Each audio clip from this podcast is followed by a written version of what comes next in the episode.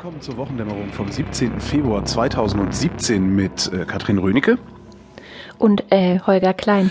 Ja, ich sagte, äh, klinge, klinge ich tatsächlich auch außerhalb meines Kopfes so, wie ich innerhalb meines Kopfes klinge, so als hätte ich die Nase zugehalten? So ein bisschen. Ah, okay. So ein bisschen. Na gut, dann ist es wahrscheinlich in der nächsten äh, Wochendämmerung klingt's dann richtig schlimm, weil man klingt ja zuerst für sich selber schlimm und wenn man dann meint, man würde wieder normal klingen, kommen alle und sagen, ah, dir geht's schlecht. Bist du erkältet, du armes Genau. Wesen? So, und jetzt hätte ich ein bisschen Mitleid erregt. Äh, kommen wir also zu Herrn Duterte. Äh, nix Neues.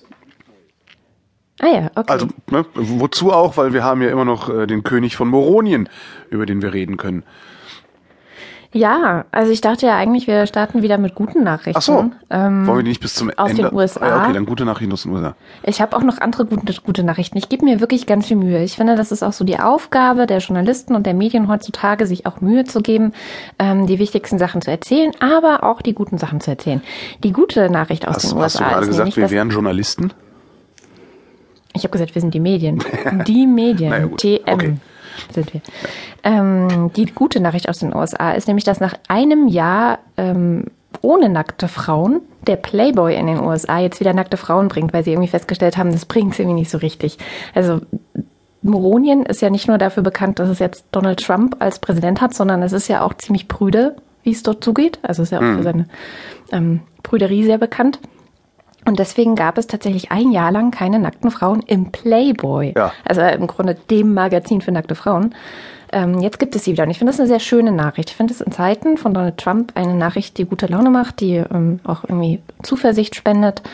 Ähm, und damit würde ich gerne starten. Ja. Äh, ist das nicht so. eher eine Nachricht, ähm, die in Zeiten von Donald Trump, allerdings das hat wenig mit Donald Trump zu tun, sondern mit der Auflagenzahl. ähm, aber gerade in Zeiten von Donald Trump und der GOP, also Grab Our Pussies Partei, ähm, ist es nicht eigentlich ein fatales Signal? Das also bei einem Entschuldigung, Präsidenten. Das, dieses Wortspiel kannte ich noch nicht, deswegen ich muss mal kurz darüber kichern. Also- nee, ich glaube also nicht. ein Also Präsident, der tatsächlich. Frauen, der Frauen verachtet, ähm, beziehungsweise Frauen als Dekoration ganz nützlich findet. Ähm, Mhm. und, und der kriegt dann jetzt eine Zeitschrift, in der sie auch wieder nackt dargestellt werden, also als das Objekt, äh, was sie, und da bin ich mir sehr sicher, seiner Meinung nach auch ausschließlich zu sein haben.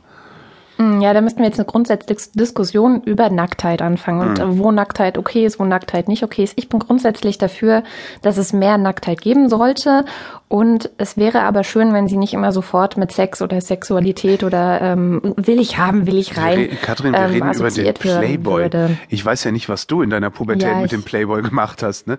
Nix, ich hatte Ja. keinen Playboy in meiner Pubertät. Ähm, ja, da lass mich, lass es